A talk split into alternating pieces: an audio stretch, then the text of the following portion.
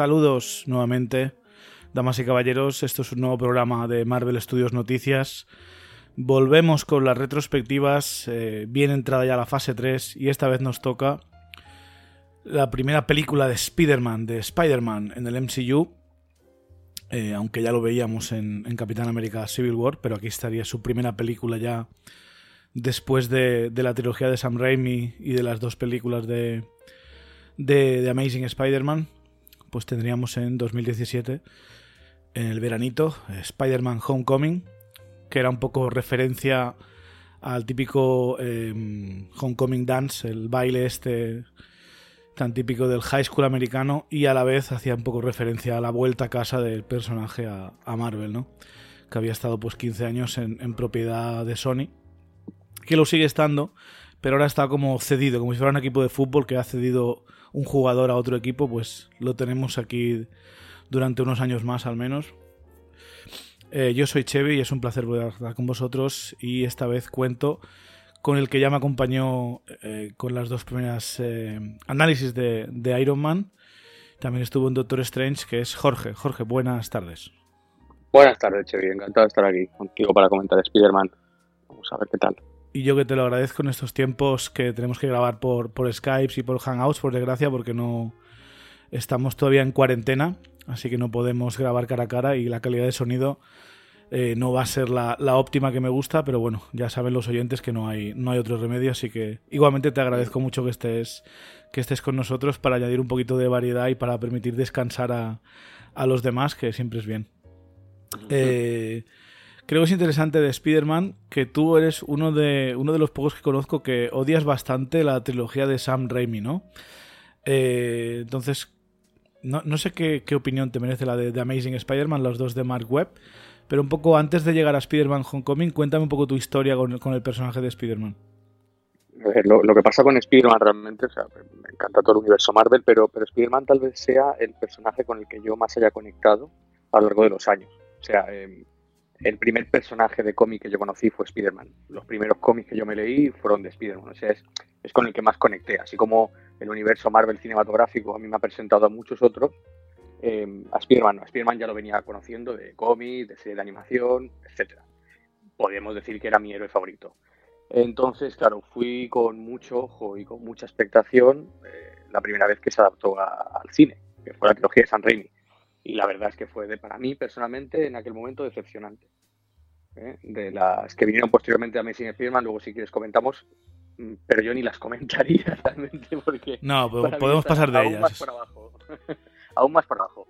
Pero, pero sí, digamos que a la tercer intento, que es este que consigue Marvel, eh, para mí fue una reconciliación total con el personaje y, y al fin me dieron el, el Spider-Man, que luego haremos apuntes y demás, porque se puede leer de todo, ¿no? Como que era muy joven, como que, pero bueno, como fan, eh, a la tercera vez que digamos, me dieron el, el Spider-Man que yo llevaba esperando. Eh, a ver, en mi caso también es el mismo, es, ese es el mejor Spider-Man del cine que, yo he visto, o sea, no he visto otro, otro mejor. Sí que es verdad que a mí la primera película de Spider-Man de Sam Raimi me gustó bastante. También es que no había nada más en ese momento, era lo único que teníamos. Y comparado con otros estrenos, eh, yo qué sé, las películas de X-Men me gustaron también, pero hay que reconocer que poco tenían que ver con, sobre todo visualmente, con el cómic, con la serie de dibujos. Era muy, muy alejado, demasiado realista. Y creo que la, película de Spider-Man, aunque tenían al Duende Verde de los Power Rangers, quieras o no, era un poco más cercano a lo que queríamos ver. Eh, The Amazing Spider-Man paso de hablar. La primera no me parece mala, pero es un poco del montón. Y la segunda me parece un capítulo malo de una serie de dibujos infantil. Pero en general. No se entendía. La, clave de Spider-Man creo que siempre fue un personaje eh, muy exitoso. Creo que conecta con todo el mundo. Y en cuanto el MCU empezó a arrancar, que veíamos Vengadores y tal, mm, una gran parte de los fans de Marvel soñaban un poco cómo molaría poder ver a Spider-Man en este universo, ¿no? Con los demás.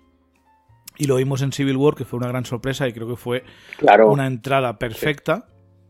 No, no, inmejorable. Ese momentazo fue tremendo. Y luego al año siguiente pues tendríamos su, su primera película individual.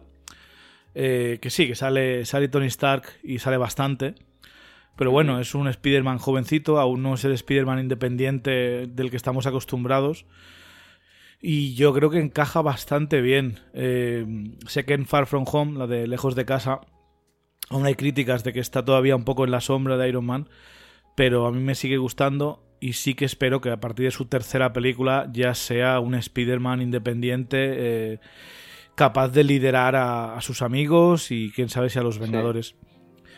Eh, entonces, si te parece, Jorge, vamos al, vamos al grano a hablar de, de Spider-Man, un poquito comentar eh, las escenas más interesantes. Comentar que tengo. Estoy, tengo la, sí, te voy a decir.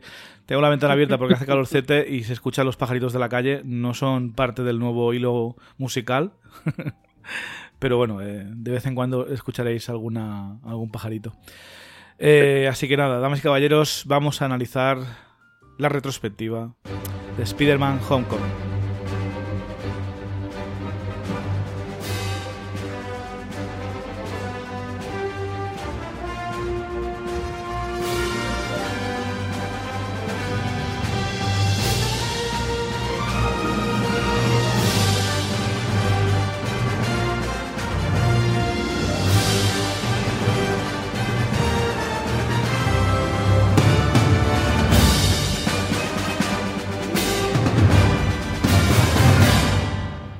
Bueno, recordemos que es una peli eh, producida por Marvel Studios, sin embargo la película está pagada, está sobre todo está pagada y distribuida por Sony, ¿no? Por Columbia, la distribuidora de una de las distribuidoras de Sony, pero es, parte del MCU y la película empieza pues eh, con un flashback, flashback eh, creo que es en 2012, después de la batalla de Nueva York justo después. En que los Vengadores, eh, como daño colateral, junto con todo el ejército de los Chitauri que trae Loki, pues eh, dejan Nueva York bastante hecha polvo.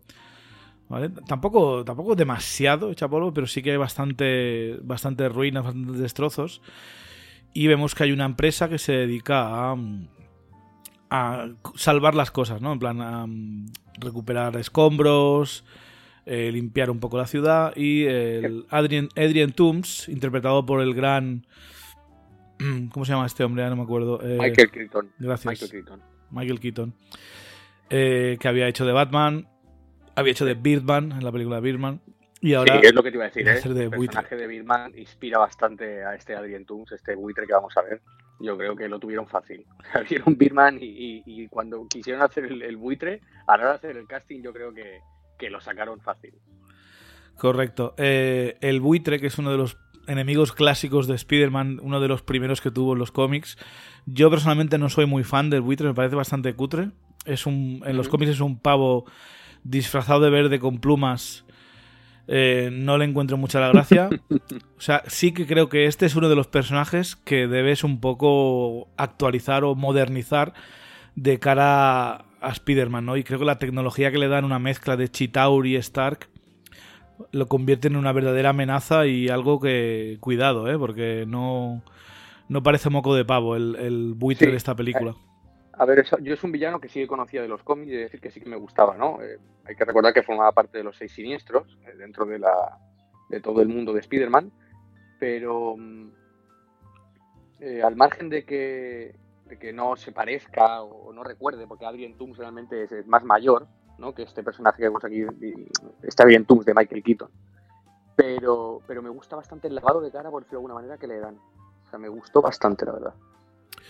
Está muy eh, bien. Sí, a ver, es lo que te digo. Yo creo que tanto como el personaje que, montan, como el aspecto intimidante de cuando le ponen el traje este de, las alas, que parece una mezcla de, de Falcon con Iron Man, ¿no? Un poco algo siniestro. Creo que está bastante, bastante chulo. Eh, pero bueno, sabemos que el personaje es dueño de una empresa que se dedica a recoger eh, trastos y tal. Y básicamente Damage Control, eh, la empresa de Tony Stark, que va allí para ayudar a la ciudad, imagino que lo hace gratis o mucho más barato que él, le quitan el contrato. Le quitan el contrato y básicamente le acaban mandando un poco a la, a la ruina, ¿no?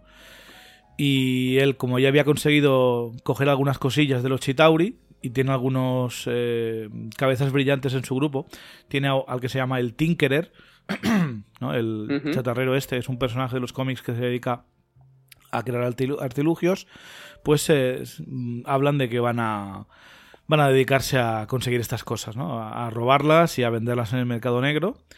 Y esta es un poco la, subtrama de la peli de Adrien Tools volviéndose como una especie de mafioso de las armas tecnológicas futuristas. Sí, que, luego hacen un par de comentarios y sale más adelante, lo digo por si luego se nos olvida, pero aquí está recogiendo tecnología Chitauri, pero al montar el negocio, esto que tú comentas de, modificaciones de armas a partir de esa tecnología, luego también llegan a comentar que, sacan algo de un, de un mini Ultron, ¿eh? de estos lacayos que tenía Ultron, también, es decir, que ya no solo en Nueva York, sino que se recorren el mundo eh, robando, teniendo esta tecnología, pero de todos los, encuentros ¿no? que han tenido los Vengadores, que digamos. No solo contra los Chitauri me refiero, sino diferentes tecnologías. Correcto. Está bastante guay. Luego vemos lo de ocho años después y ya le vemos en su plena forma, ¿no? El buitre con el traje nuevo que han conseguido y un poco la el trasto. Eh, cabe destacar que esto es un error, no son ocho años después, porque esta peli en 2017 y Spider-Man Homecoming se sitúa en 2016. O sea, es cuatro años después realmente. O sea, es un error de estos que, que hicieron que hicieron Sony, está reconocido y tal.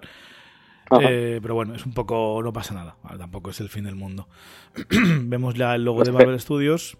Dime, Jorge. No, que errores aceptables. Sí, a ver, es un error que no sé por qué no lo corrigieron en el Blu-ray, la verdad. Creo que es algo que deberían corregir, no cuesta nada. Poner seis años después y ya está o cuatro años después, que es el caso. No, no entiendo muy bien cuál es el problema, pero bueno. Eh, y luego tenemos la escena esta en la que Peter Parker básicamente eh, narra desde su punto de vista todo que es su viaje a, Berlín, ¿no? Para luchar al lado de Iron Man contra los, los Vengadores eh, fugitivos, ¿no? Y vemos un poco la interacción que tiene con Happy Hogan, con John Favreau, que sabemos que había dirigido las dos primeras pelis de Iron Man. Y, bueno, que desde entonces se ha convertido un poco en el director de Disney para El Rey León, hace Mandalorian.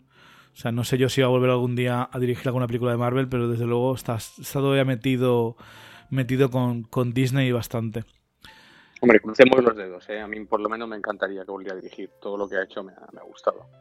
Sí, habrá que ver qué, proyecto le dan la, próxima vez, si, una serie o algo. Se ve que le ha gustado mucho la experiencia de hacer de productor o de, o de creador. que más le, gusta más ayudar a otros directores a hacer a dirigir que no él mismo dirigir. Entonces al igual le veamos con un papel más de más creativo, más de más de productor en, las próximas películas y series. Eh, a ver, eh, le da el traje nuevo de Spider-Man. Toda esta escena de Civil War es graciosa desde el punto de vista. Desde un punto de vista para verlo, pero realmente ya sabemos lo que ha pasado, ¿no? O sea, tampoco es algo que, que no nos descubre nada. Pero es hablar de ello. Sí, sí, a ver, muy divertido ver, pues como es un chavalino, todo desde su punto de vista que lo ha estado grabando. Eh, y luego llegamos al trozo interesante, que es cuando le están devolviendo a casa, ¿no? Que esto no lo habíamos visto. Vemos que Tony Stark le da las gracias por su colaboración y todo el rollo. Y le manda un mensajito a la tía May.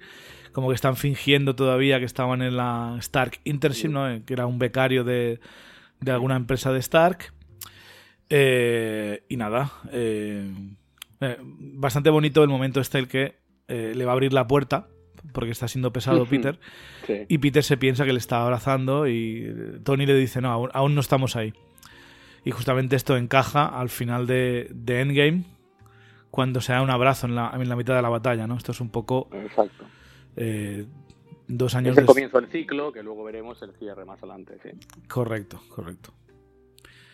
Eh, a ver, es que la relación de estos dos creo que es muy importante y, yo entiendo las críticas, entiendo las críticas de gente que no les gusta este Spider-Man como subvencionado, como apadrinado por Tony Stark, pero yo creo que al menos encaja, o sea, no puedes puedes decir, oye, vale, encaja, pero no me gusta, pero no creo que puedas decir es que no queda bien, es que no tiene sentido. Vale, entonces es una decisión es como la decisión del buitre. Pues te puede gustar o no el buitre en los cómics y en los dibujos, como a mí, pero no puedes negar, yo no niego que el personaje del buitre en la película está muy bien puesto.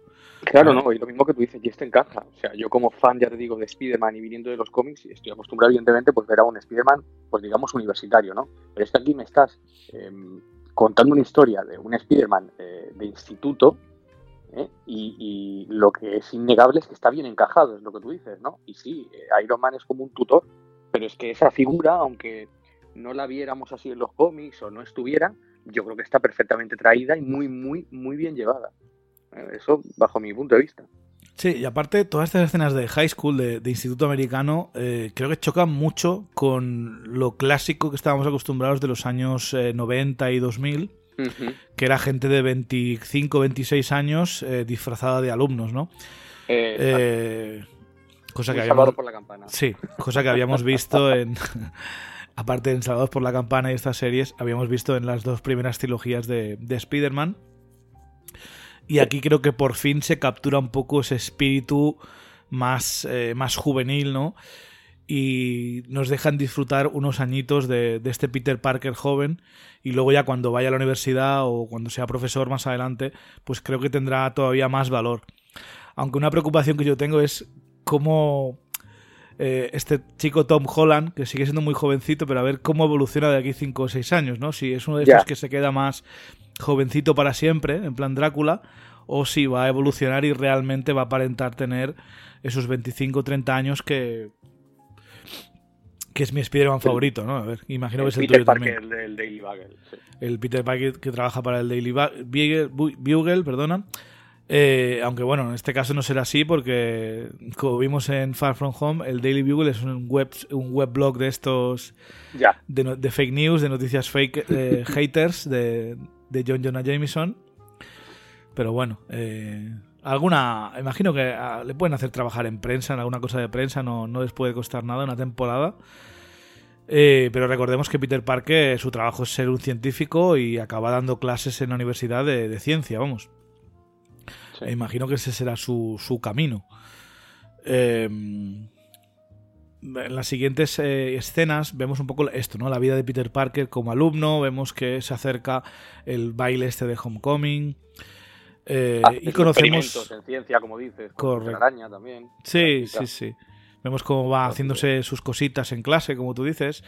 Y conocemos a los dos personajes eh, Love Interest, ¿no? Primero a, a la hija de, de Adrian Toomes, que aún no lo sabemos, pero más tarde lo descubrimos. aún no lo sabemos. A Liz, se llama Liz, una chica muy inteligente como él. Eh, y también vemos a Zendaya, haciendo el personaje de. ¿Cómo se llama el personaje de Zendaya? Se me ha olvidado, tío. Mary Jane. Eso. Pero. Eh, MJ, pero pasa muy desapercibida, ¿eh? En Homecoming. Sí. Yo creo que. Bueno, a ver. Yo, por lo menos la primera vez ni me di cuenta, ¿eh? O sea, pasó como. Sí, no, pero no puede. Si es Zendaya y aparte es la, es la como la outsider, ¿no? La, la cool de del grupo. Sí, es la cool, pero si, si cuentas realmente los momentos que tiene, tiene como, no sé, cuatro o cinco momentos, no, no más, no más. El, Love Interest yo creo que aquí reside en Liz, la actriz que ahora mismo no sé cómo se llama, pero el personaje de Liz, que como tú dices es la hija de, del buitre. Correcto. Bueno, vemos que Peter Parker en estas escenas en, clase lo que ansía realmente no, no es estudiar, sino que es eh, acabar la clase eh, y convertirse en Spider-Man ¿no? y ayudar a la gente. Tú y yo al igual estaríamos deseando ir a casa para jugar al videojuego sobre alguna serie de dibujos pues Peter lo que quiere es eh, ponerse el traje y ponerse a salvar gente. Creo que es bastante comprensible. Yo si tuviera poderes también me moriría de ganas de, usarlos. Eh, vemos la relación que tiene con el barrio, ¿no? con amigos de una, tienda de bocadillos que hace los mejores de, la, de Queens. Y ya le vemos ponerse la máscara y ponerse manos, manos a la obra, ayudar a la gente haciendo de Spider-Man. Eh, como es Queens, no es todavía Manhattan, no, no vemos este Spider-Man que tanto nos acostumbramos en, la, en las dos anteriores trilogías. Eh, ni siquiera lo vemos, es que no lo vemos en prácticamente ningún momento de esta peli y apenas de la siguiente. ¿eh? O sea, es algo que, no, que ya estábamos un poco cansados de ver todos, imagino. Aunque es algo tan clásico. Te refieres? Sí, sí, o sea, Spider-Man por Manhattan, por Manhattan es lo clásico de, los cómics, de los dibujos, de, los videojuegos incluso. Imagino que se hace de rogar y lo veremos ya en la tercera parte, pero de verdad que creo que han elegido bien para no cansar un poco la, fórmula y a la vez que nos introducen un nuevo, un nuevo Spider-Man, un nuevo Peter Parker, un nuevo universo alrededor suyo de, de, elenco de personajes y a la vez nos hacen ansiar un poco lo que ya hemos visto varias veces, nos hacen esperar unos años, que es a, Peter Parker eh, por Manhattan luchando contra eh, supervillanos, ¿no? Eh, también vemos cómo funciona el traje de Spider-Man, que es muy, está muy hinchado y cuando le da el botoncito del centro, plum, se le ajusta, ¿no? Muy, muy práctico y muy, muy Tony Stark. Sí, bastante. Mm, la verdad que el traje, eh, no sé qué te parece este, si este o el de o el de Far From Home te gustan más, pero creo que está muy muy conseguido y sobre todo lo de los ojos, también lo comentamos en el en la retrospectiva de Civil War, pero que los ojos se puedan mover le da bastante más profundidad. Eh, tienen, tienen un protagonismo tremendo los ojos a lo largo, pero de toda la película, eh, eh, con los enfoques que hace, desde el momento en que se ponen por error en el modo matanza o cuando tiene que hacer una escucha, cuando ya se va, ya profundizando más en el del traje, a mí me encanta que, mueva los ojos, que, los, que las pupilas que digamos se contraigan, se abran, es muy gracioso. Correcto. Luego comentaremos algún momento que hay que es bastante, bastante clave. Eh, durante esta etapa lo que hace Spider-Man es básicamente ser el Friendly Neighborhood Spider-Man, ¿no? El amigo y vecino Spider-Man ayudando a problemas mundanos. Todavía no, no, le vemos hasta el final de todo eh, de tener ningún atraco, ni persecución, ni supervillano intentando atracar un banco, que es lo típico que lo típico que vemos a Spider-Man hacer. Todavía no ha llegado a ese punto. Eh, será curioso ver si en la tercera película le vamos a ver más hacer ese, ese papel, ¿no? Eh, y lo que el cameo de Stan Lee también en esta secuencia. Cameo de gran Stan Lee, hablando por la ventana de una vecina. Y tenemos el momento en que le va escribiendo a Happy Hogan, básicamente diciéndole que está preparado para la siguiente misión, ¿no? Eh, que puede ser la que él está realmente está como obsesionado, ya se lo dice a Tony Stark en el coche, evidentemente con ser un vengador. ¿no? Y le lleva un poquito en palabras aquí Tony Stark, es como, no, aún estás a prueba, tal, eh, viniste a lo de Berlín, pero, pero aún te queda, aún te queda camino, ¿no? Sí, bueno, camino y imagino que tampoco hay mucho que hacer, no sé, ¿no? O sea, tampoco hay... Pues ah, le viene a decir, como tú dedícate a lo que tienes que dedicarte, que es a estar por el barrio tranquilamente, que ya cuando haya algo ya se te avisará. Pero él está ansioso, realmente lo que está es ansioso. Sí, correcto, está ansioso y bueno, Aquí tenemos el incidente de que un grupo de ladrones entran a robar unos cajeros automáticos con la tecnología esta de eh, Adrian Toomes, ¿no? Eh, con la tecnología del buitre, con magnetismo, con rayos láser púrpuras de, los Chitauri, tecnología muy, muy avanzada para gente que se dedica a robar cajeros automáticos, la verdad. No sé, no sé hasta qué punto sale rentable no sé qué les habrá costado esos artilugios, pero desde luego tienen que ser. Eh, les tienen que salir bien baratos si les sale a cuenta esto. Pero bueno, y hacen la coña de los Vengadores, ¿no? Que aún no los habían conocido, a Thor y a Hulk, etcétera, pues llevan máscaras. Una buena, una buena referencia. Eh, durante este combate se va un poco de las manos este potencial armamentístico. Eh, que Spider-Man no, no, no, cuenta con eso, ¿no? No, no se espera este, este poder y acaban creando pues un incendio y se destruye también el, bar del amigo que habíamos visto antes, ¿no? Del que le había hecho el bocadillo.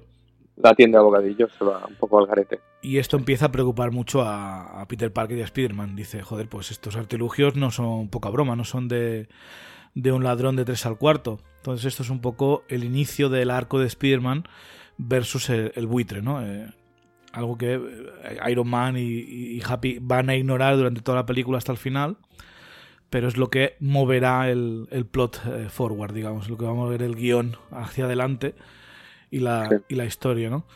Eh, interesante ver que Spider-Man salva al gatito, por supuesto, es importante. Sí, le hemos visto antes acariciarlo cuando me dio el bocadillo Sí. Eh, la verdad que el potencial este de, las armas de, de Adrian Toomes da bastante mal rollete. O sea, es una tecnología que, que porque ha caído en manos de, estos pringados del buitre y tal, pero llegan a caer en manos de una organización como Hydra o, o yo que sé. Sí, es que es lo que te iba a decir. Eh, luego hay trocitos a lo largo de toda la película en la que comentan, ¿no? Luego llegaremos a lo del Shocker, eh, que es como un puño basado en el, enemigo este, el Capitán América que vemos en Lagos, mm, pero realmente con, con impulsos electromagnéticos. Eh, una mano que dispara rayos sacada de un pequeño ultrón, eh, las joyas estas que son como radiactivas de los Chitauri. eh, potencial hay, potencial hay, pero realmente es que tú dices, sí, vale, son cuatro pringados, pero no se diferencian mucho de lo que hacía Hydra, realmente, que es armas con, con tecnología del Tesseracto, por ejemplo. Correcto, sí. sí y también tenían Chitauri también. En la, al principio del área de Ultron hay unos cuantos eh, enemigos con esa tecnología. Pero la verdad que mm, preocupa un poco la, valga la redundancia, la despreocupación de, de, Tony Stark y los Vengadores con este asunto, ¿no? Como que no le dan demasiada importancia. Pero bueno, es lo que dice el buitre. Si la, operación es pequeña y no llama la atención, no van a atraer a, a los, a los superhéroes.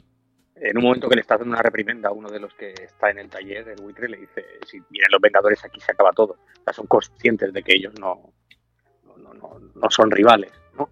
Y en otro momento Tony a, Peter le dirá, eh, eso se encarga alguien de hacerlo. Es decir, nosotros no, nos los Vengadores no están para hacer esas cosas. ¿no? es como, da a entender que hay protectores o gente en Nueva York, eh, que yo no sé si eso tiene que ver con la gente esta de las series que hizo Marvel o tal, pero bueno, da como a entender que eso no es trabajo de los Vengadores. No, en teoría no, no hay ninguna serie. ¿eh? Que sea, se supone que se encarga la, la policía o, o, el FBI o lo que sea.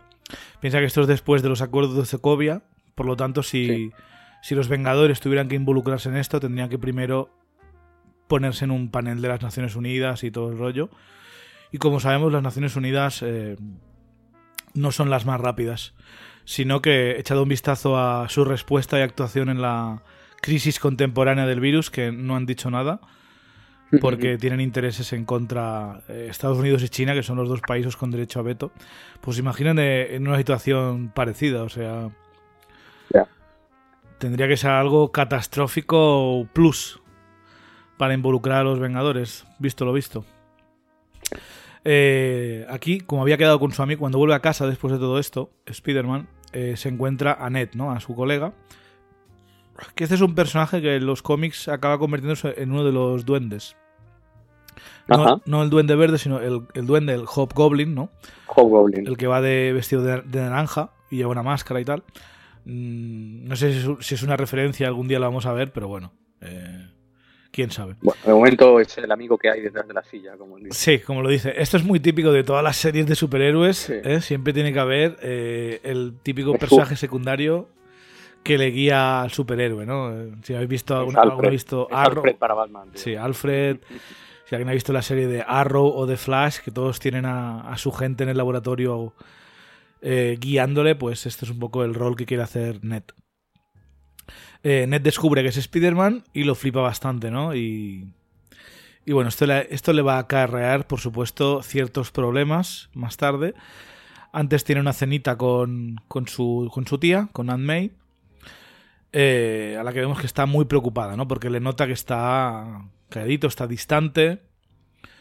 Eh, claro, Aunt May no tiene ni idea de que, de que su hijo es un superhéroe y lo, lo, lleva bastante bastante mal la relación esta, porque se debe pensar que está pasando por la adolescencia difícil, de que igual se ve muy preocupada, está muy preocupada por ello.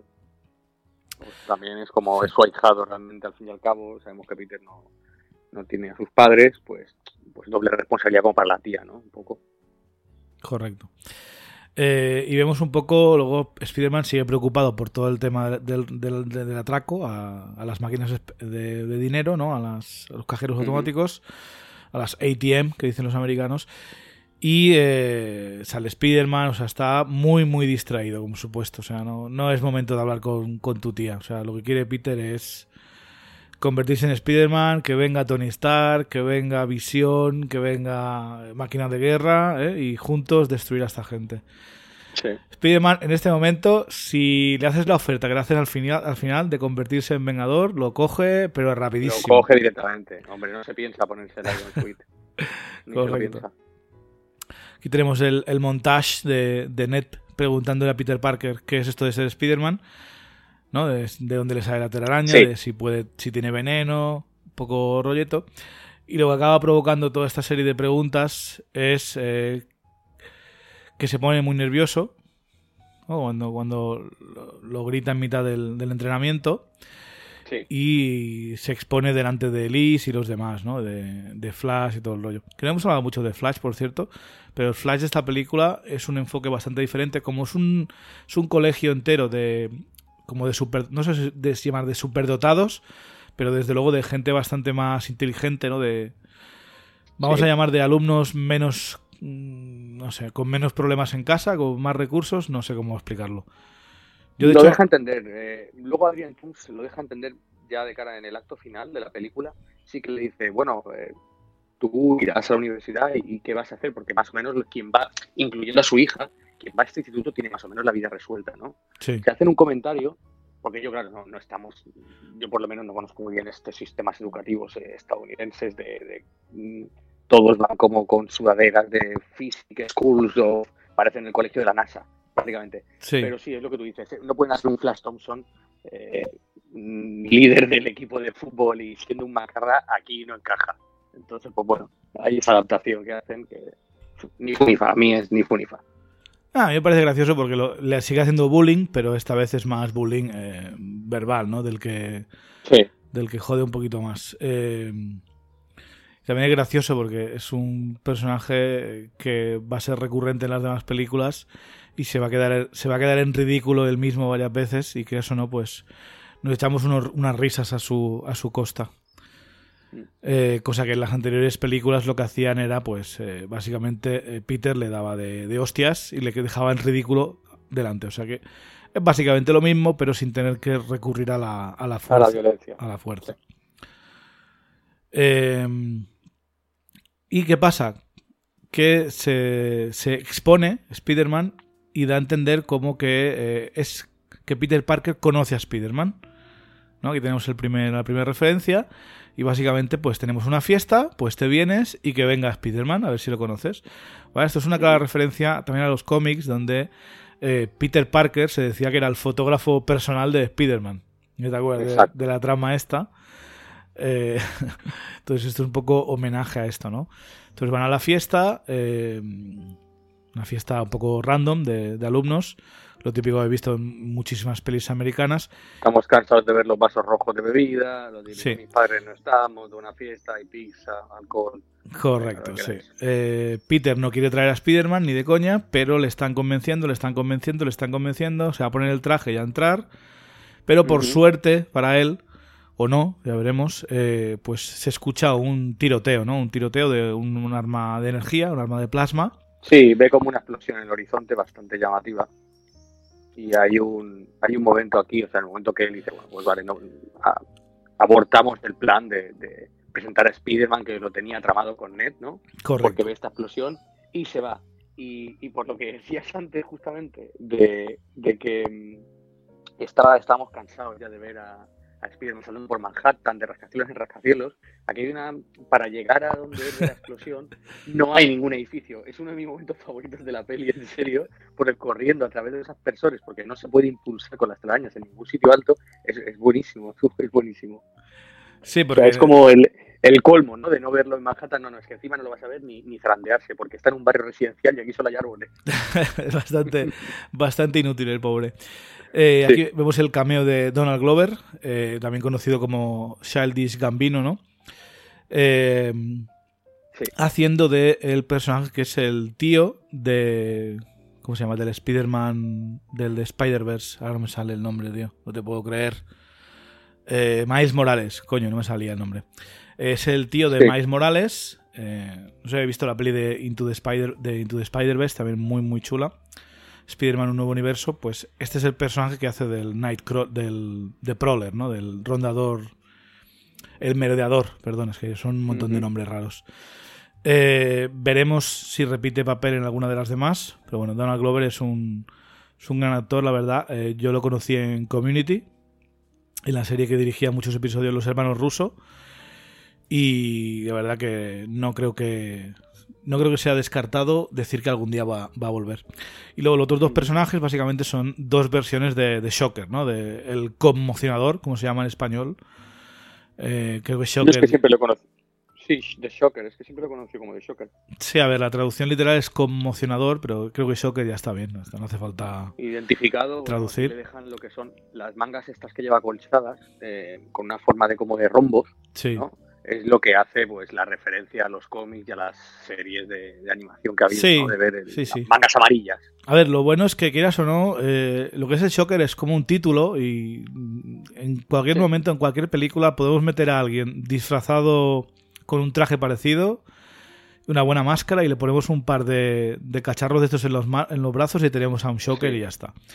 Porque no, no requiere de nada especial, ¿no? Y aquí tenemos el ejemplo, o sea el pavo este se le va de las manos el tema, eh, Adrien Toomes acabará matándolo aunque sea por error y no, no parece importarle demasiado. Y el otro es el que hereda el papel de, Shocker, ¿no? De, que Como que puede serlo cualquiera, sí. Sí, que es, el típico enemigo que Spider-Man se ventila fácilmente siempre, pero que... pega una pared y listo. Sí, pero bueno, que junto a otros villanos pues puede suponer una, una pequeña amenaza, ¿no? Eh, Spider-Man les se, agarra a su furgoneta, les persigue un rato y les pone un poco en, apuros hasta que llega el buitre, lo coge y lo tira eh, en mitad de un lago, no sé si es el lago o el río, es igual, pero vamos, básicamente lo, se lo quita de encima. Eh, y ahí es donde les echa la, bronca que habíamos dicho, ¿no? Le echa la, echa la bronca. Eh, hay uno que dice, pues se acabó, yo me voy de aquí, que es el, el shocker original, entre comillas. Pero claro, te vas a ir, o sea, no te puedes ir de aquí, o sea, porque sabes demasiado. No, te vas, a, no te vas a ir. Eh, entonces se piensa que lo va a inmovilizar y lo que hace es eh, destruirlo, ¿no? Y aquí vemos un poco eh, el valor emocional de todos. O sea, a nadie parece importarle que haya muerto uno de sus compañeros, ni siquiera a Adrien Toomes. O sea, por mucho que puedas empatizar con él de que le hayan robado su trabajo y que tenga que ganar dinero lo que tú quieras y que tenga una hija, no deja de ser eh, mala gente, ¿vale? Una mala persona. O sea, no, no hay duda de ello. No creo que sea comparable a, otros villanos que lo hacen porque no tienen más remedio. Como por ejemplo, no sé si te acuerdas, Jorge, de la de Ghost, de Ant-Man y la avispa.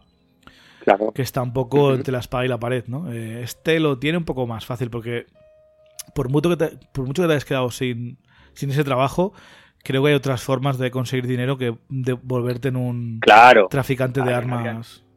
En, en Alien sí que lo que hay es una, un, objetivo malicioso, ¿no? Sí. Es decir, no es el, problema del fantasma, que al fin y al cabo era buscar la solución a una enfermedad, vamos a decir.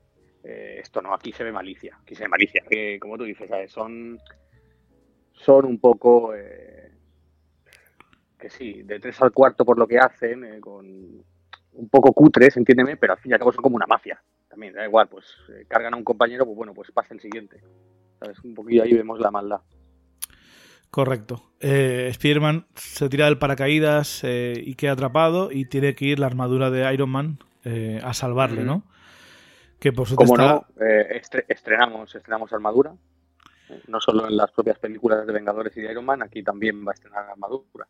Es una armadura nueva, ¿no? No tengo tan claro. ¿eh? Sí, sí, sí. Lleva toda la parte metalizada. O sea, la parte no lleva el dorado, es todo el torso hacia abajo metalizado prácticamente.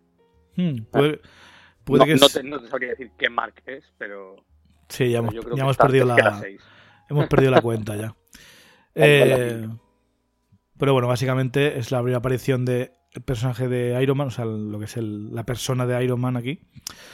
Y le, le echa la bronca, ¿no? De, de que se mantenga al margen, de que estas cosas se encarga de otra gente y que él se dedique a eh, ladrones de poca monta, de barrio, ¿no? De eh, ayudar a la gente, a los vecinos, etcétera, etcétera, etcétera. Sí, es lo que le resumen que luego este lo repetirá hasta Vengadores, incluso. Es el amigo vecino Spiderman, ¿no? Que... Sí. Cuando, cuando recuerdo cuando le secuestran en, en Infinity War, dice, ves que no podía ser si no hay Nueva York, o si lo destruyen, no puedo ser el amigo y vecino Spiderman, ¿no? Por eso me he subido a la nave, realmente. Claro. Vemos a Tony Stark que está en, realidad está en la India, creo, eh, tomándose, tomándose un refrigerio. Eh, que esto, por cierto, en el cine, no sé si te acuerdas, pero en el cine dolía los ojos este cambio de, plano. Duele, eh, es que duele muchísimo con la luz. Yo ahora mismo, haciendo la revisión mientras estamos hablando, en serio, se me ilumina la cara de una manera. Yo aquí creo que el director de fotografía podría habérselo curado, un curado un poquito, porque Entre el molesta. traje blanco de él y, y las paredes se, se le fue un poquito la olla con el color, ¿eh? A, a nivel de fotografía creo que sí. demasiado, hay no demasiado, contraste súbito. Mucho cambio, mucho cambio. Sí. Al igual si ves la peli en 3D que tiene las gafas estas que te oscurecen, pues no tanto, pero desde luego a mí no me gusta. Eh, interesante que el traje de Spider-Man también tiene un eh, secador ¿eh? incorporado. Sí, y en esta secuencia antes, eh, mientras perseguía la furgoneta de los, de los matones estos, eh, hay un momentito en el que, viéndose arrastrado por la furgoneta, aterriza al lado de una tienda de camping que unas niñas están montando en el jardín de atrás de su casa y los ojos es lo que te digo, ¿no? Se le cierra un ojo y se le hable todo como automáticamente. Es un momento súper gracioso. También parece como, como un loco desquiciado, vete a saber qué. Correcto. Las niñas quedan asustadísimas. Bueno, aquí descubre Peter Parker un trozo de, de la tecnología esta Chitauri, eh, que más adelante van a descubrir que es eh, inestable, ¿no? De, momento se lo guarda en el bolsillo porque dice, uh, es cool, vamos a llevárnoslo. En la fiesta ya están partiéndose el culo de él y de lo falso que es Peter Parker, así que mejor no vuelvas, le dice Ned. Así que eh, lo que es esta, esta parte de la película para Spider-Man, pues bastante, bastante mal. Luego viene la escena que habíamos hablado antes, de que las represalias del buitre contra, contra el Shocker original, que acaba con él, y empieza a estar un poco preocupado, ¿no? De, de, de los, de que los Vengadores podían encontrarle. En este punto creo que Spider-Man para él ya ha sido descartado. eh, porque lo ha tirado al agua. Sí, y- sí, como si se lo ha quitado encima. Es un pavo con mallas, pues mira, se lo ha quitado. Sí, yo creo que sí. Eh, pero bueno, eh, ya sabemos que Spider-Man no es tan sencillo de acabar con él, ni siquiera en la, en la ficción. Em, el laboratorio de, de- de este hombre ya se ha vuelto mucho más tecnológico. Si te fijas, tiene un montón de monitores chulísimos, carísimos, eh, un montón de equipamiento. Sigue estando el Sí, incluso- Tinkerer al mando de todo esto, sigue siendo el que Claro, fabrica las que cosas. decir. Incluso vem- vemos al Tinkerer con un dispositivo que ya empieza a, a dar cierto respeto, ¿no? Porque eso de mm, poder alterar la materia para poder atravesarla, cuidado con eso, ¿eh? Correcto. Ya Y no el Tinkerer- en principio que sepamos sigue libre. O sea, no sabemos dónde está este hombre, ni para qué está trabajando, pero seguramente no esté en nada bueno. No creo que Ya. trabaje para una ONG en la No actualidad. pinta. Luego vemos a, a Peter y a Ned que están sacando el núcleo de energía este de, en la clase de tecnología. Que yo no sé qué. Sí, no, aprovechan- aprovechando un poquito para trastear, ¿no? Eh, los conocimientos que pueden tener ellos así más de física o de energías, pues aplicándolos, ¿no? Voy a sacar esto de aquí a ver qué puede ser. Ned le dice que parece como una placa base eh, conectada, tal. Bueno, se van ahí aplicando sus conocimientos de electrónica para acabar dándole martillazos y sacarla a golpes. Correcto. Lo que esa, esa pieza tiene como un, un tracking, tiene un, un rastreador y hace que los, eh, los hombres del buitre eh, estén buscándoles por la escuela, ¿no? Porque sospechan de que les han robado y hay alguien aquí dentro, cosa que les, van a, les va a mantener un poquito al margen. Todo, todo esto, mientras tanto, que no lo hemos dicho, es que en unos días eh, esta escuela tienen un concurso de estos de talentos eh, que tienen que ir a Washington a hacer la final o algo así, ¿no? Y, y Peter en principio tiene que ir. Pero desde luego muy centrado no está. Eh, ¿Qué más, ¿Qué más ocurre aquí? No me acuerdo. Sí, bueno. Sí, no, bueno, no está Eh, centrado hasta que bueno, se pone con, sí, no, con Ned a, no les encuentran a- a y, poco más, sí. Lo que hacen entonces es se lo llevan en, al cuarto de Peter y, des- y, eh, Ned se conecta al traje de, de Spider-Man y empieza a ver cositas, ¿no? En plan que hay un sistema implementado que es eh, The Training Wheels Program, básicamente que son como los las ruedas que te ponen en las bicis, eh, o sea, lo- la- las ruedas que ponen al lado de la rueda de atrás Sí, de la lo- bici para que no te ruedines, caigas, los ruedines. los ruedines. Estás, tú que sé cómo se llama eso, no me acuerdo. Eh, yo no sé, yo no sé ruedines, por cierto. ¿eh? Yo usé la, el- la tradición de pegarte de hostias hasta que te mantengas en pie. El clásico. El clásico. Em, y básicamente eh, Peter le pide a Ned que se lo desactive, ¿no? que le desactive el programa este de niñera, que lo que quiere él es tener todo el poder del traje a su disposición y, y probarlo. En el cruce que ha habido ahí de los matones buscándole por el instituto, pues lo que ha hecho Peter realmente es tirar una de las arañitas, primera vez que las vemos, Sí, que son los traqueadores de Spider-Man de toda la vida. ¿no? Le pone uno en la bota, ya que la araña no solo se pega, sino que se puede pasear por la superficie y se le introduce por la pierna al, que digamos al matón, ¿no? Y eso es lo que hace que el traje luego pueda traquearlo hasta Washington. Correcto. Eh, muy, muy, muy clásico de, de Spider-Man, los clásicos trackings, ¿eh? los clásicos- las arañitas que te persiguen, es algo muy típico de, de Peter Parker eso. Y es un poco un, un homenaje verlo. Eh, me acuerdo que en los cómics y en los dibujos tenía el transmisor ese con la antena y la pantalla que le iba poniendo pip, pip, pip, como un GPS. Ahora, pues evidentemente es mucho más. Tiene un smartwatch ahí con tecnología holográfica que le dice dónde está, eh, los restaurantes que están al lado, lo tiene todo ya. Eh, mientras sus compañeros se van a la piscina a disfrutar un poco de, de la vida, pues Peter decide eh, fugarse. Se lo plantea un poco quedarse aquí, eh, la, la vida de estudiante, la oportunidad de enrollarse con. Pasar con un Liz. rato con la chica que le gusta, claro. Sí, a ver, pero Spider-Man tiene responsabilidades, cree que Sí, tiene que hacer lo nadie- correcto. Nadie le ha dicho de momento que un gran poder conlleva una gran responsabilidad, ¿no? Pero es que él ya lo lleva como por dentro. Que tampoco nos hace falta porque la tenemos, eh, tenemos la cabeza ya eh, cansada, ¿no? De, de escuchar esto. Sí, sí. Pero. A ver, imagino que, ya- que tarde o temprano lo vamos a escuchar y cuando lo escuchemos, ¿no? Será como el Vengadores Reunidos, que se Sí. hizo de, de rogar.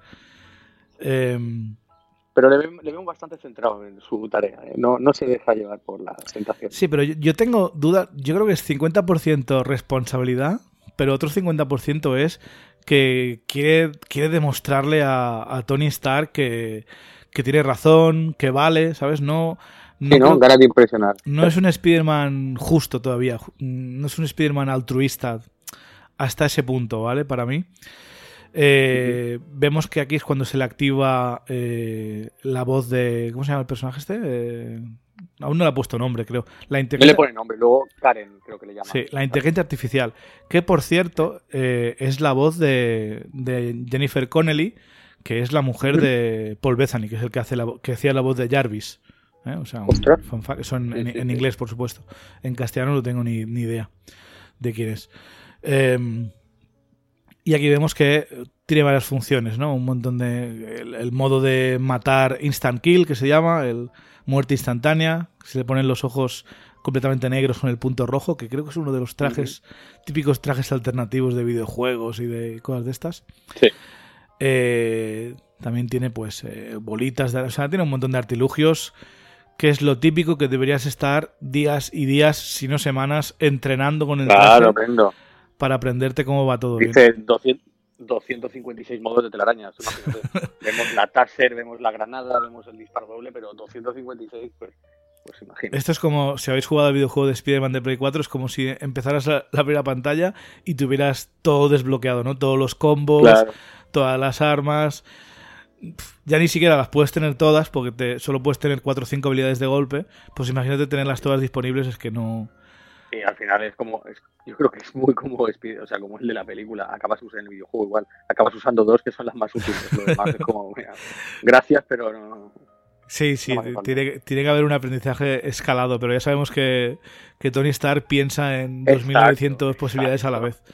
O sea, es muy exagerado. Tony Stark ya nos lo demostrará después, desde Infinity War hasta Endgame, todo lo que puede hacer con la, la- la nanotecnología, ¿no? no Sí. te esperas eh, lo que hace, desde una espada hasta un computador ahí que le sale la espalda, yo que sé, mil cosas. Pero Spiderman es más sencillo, le basta con tirarte la araña y hasta luego. Bueno, vemos el convoy de, de- No sé si es de Shield o no sé de qué es esto, creo que es de Shield o de Damage Control también. Eh, un convoy control, con un montón de material de Chitauri, de Ultron y estas cosas. Y eh, el buitre usa la tecnología esta de antimateria, ¿no? De, hacer que la materia sea intangible durante un rato para poder meterse aquí y empezar a robar trastos. Para ahí es donde, Bastante útil, ¿eh? Ahí es donde aparece Spider-Man, le fastidia, Spider-Man se queda encerrado inconsciente dentro del camión y el buitre puede llegar a escapar, ¿no? Eh, es- es interesante que la mayor, la mayor parte de, de escenas de acción de la película ocurren de noche, Sí. eh, pero creo que está justificado porque es algo muy típico de, de, de cómics, de dibujos y tal. Spider-Man suele salir a patrullar de noche, ¿no? Porque por la mañana hace vida de estudiante o trabajador y es de noche cuando hay más problemas, ¿no? En, en Nueva York. Y al fin y al cabo que los criminales buscan y siempre han buscado ampararse en la oscuridad. ¿no? Es un- Por supuesto. Eh, habrá, aunque habrá una escena de, día, también, por supuesto. Pero bueno, eh, la mayoría del buitre lo vemos de noche, ¿no? Todavía. Eh, poco creo que se quede inconsciente de un golpecito en la nuca, Spider-Man, pero bueno. Permite que se despierte en, en la localización esta de Damage Control y se queda encerradito. Dime, Jorge. Sí, que este, esta parte de la peli es lo único que yo veo un poco, bueno, es lo que te digo, le pone nombre a Karen, conoce un poquito el, sistema que lleva el traje implementado, se, familiariza con él, pero lo veo un poquito Relleno, ¿no? Se duerme, relleno, ¿no? Relleno. Sí, vale, me lo estás poniendo para justificar que luego él tiene que llegar tarde a resolver el problema en Washington. Vale. Lo veo un poco metido con calzador, ¿vale? Es lo único. Sí, aparte, imagino que tendrán cámaras de seguridad y lo habrán grabado todo esto, no sé. Eh, la instalación está. Lo que sí es interesante es la cantidad de cacharros que tienen aquí los de Damage Control guardados, ¿eh? O sea. Hombre, imagínate, las armaduras simplemente de los bicharracos enormes de Chitauri ya te van a llenar medio almacén de esos. Hmm. Así que. Bueno, como tú dices, eh, tenemos aquí el. sí que se llama Karen, ¿eh? el, personaje lo habías clavado. Eh, mientras tanto, mientras ocurre todo esto, los, sus compañeros eh, ya se han despertado, ya han ganado el, torneo este de. De la escuela, ¿no? Han ganado el, trofeo y todo, sin Peter.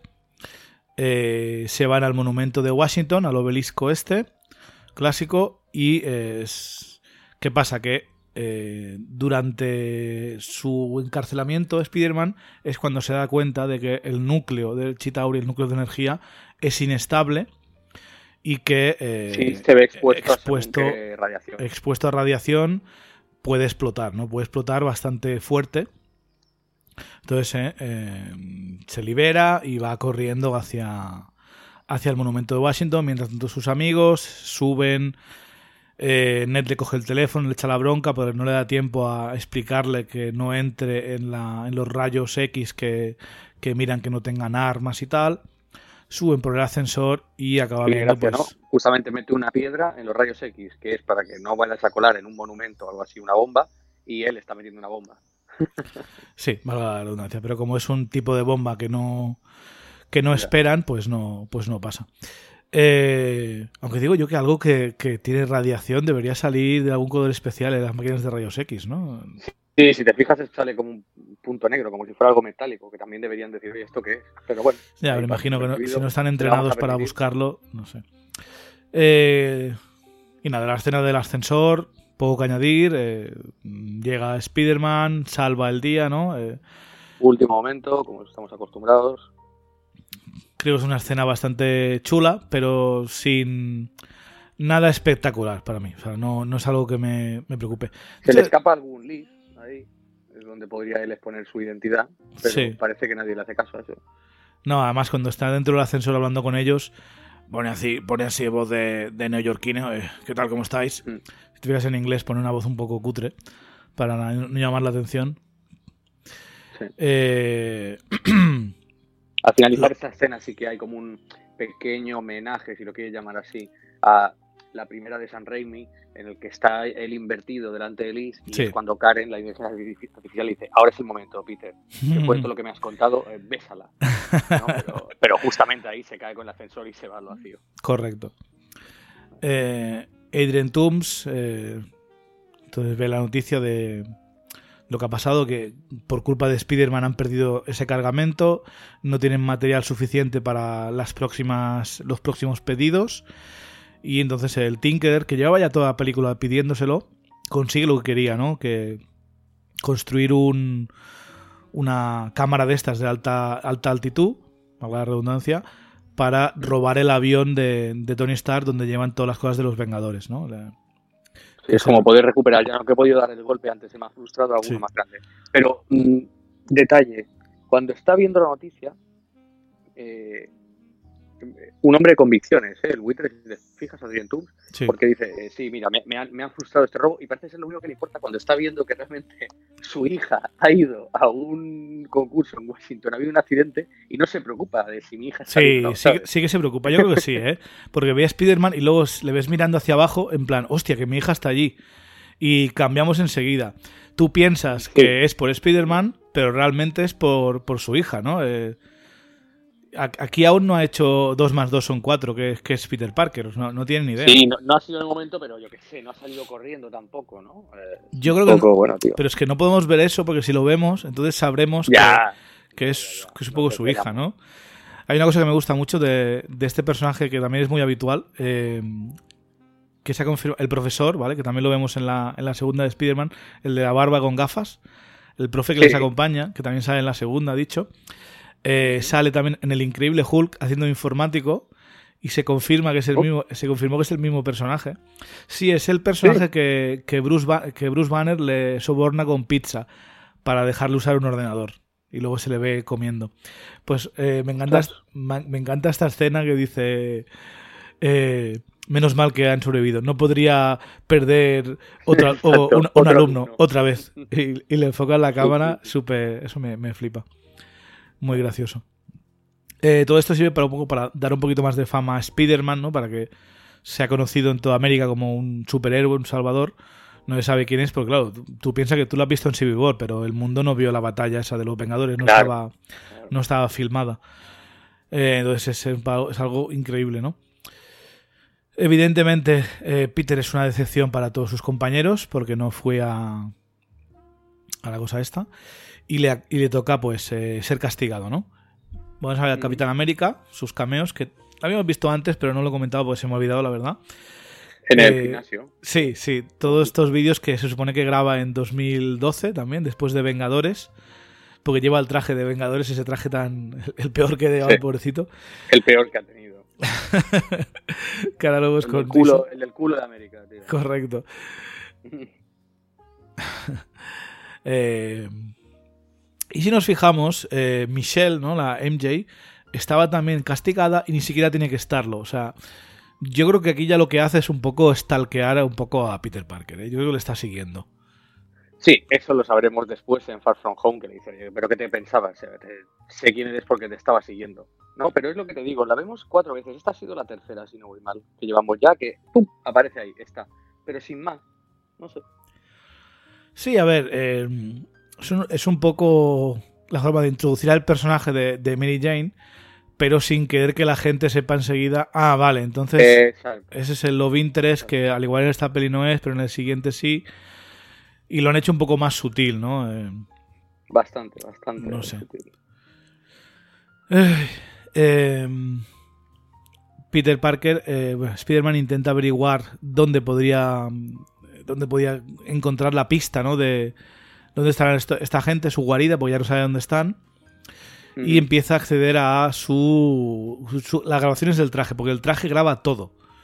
Es una especie de Snowden traje especial. y lo que hace es acceder a, la memoria de todo. Hasta que encuentra eh, una pista, ¿no? Encuentra al, al Danny Glover, justamente al Childish Gambino, al personaje este, al tío de Miles Morales accede a la base de datos y sabe quién es, sabe que es un, criminal y va a buscarlo para que intente eh, decirle cómo contratar con esta gente. Un poco... Sí, a ver si sabe quién es el tío al lado y tal. Este momento es bastante gracioso también. Poco trabajo de, sí, poco trabajo de detective, que es algo muy típico también de, la, de las pelis de, de Spider-Man y de los cómics. Eh, no, no diríamos que es tan exagerado como Batman, que sí que es más detectivesco. para nada.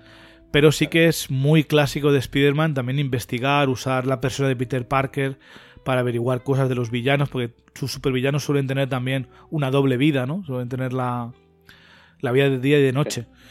Eh, entonces va, va con Danny Glover, va con el personaje de, de Charlie Gambino, eh, lo interroga, entre comillas, porque no, se le da muy, no, se le da muy bien. Bastante cómico, ¿eh? Sí. Y bueno, como le cae bien, como Spider-Man le había ayudado, eh, le, aconseja, ¿no? Le dice dónde van, dónde van a estar, que van a estar en un ferry, negociando con otros traficantes de armas. Y claro, todo esto lo está monitorizando Iron Man, en teoría. Sí, no lo sabemos de momento, pero sí. Eh, te lo puedes un poco imaginar en el momento que el traje dice yo lo grabo todo. A ver, si lo grabas todo, ¿para qué es? Porque ni siquiera Spider-Man sabía que se grababa todo, ¿no? Aún no sabe que puede investigar a través de las imágenes. Entonces, ¿para qué lo hace el traje? Pues obviamente, pues para que ya bien sea Tony, Stark o Happy, puedan monitorizar tranquilamente al, a este joven Spider-Man que aún es un poco loco. Que es bastante creepy, por cierto. Todo esto de que le estén monitorizando. es un poco preocupante.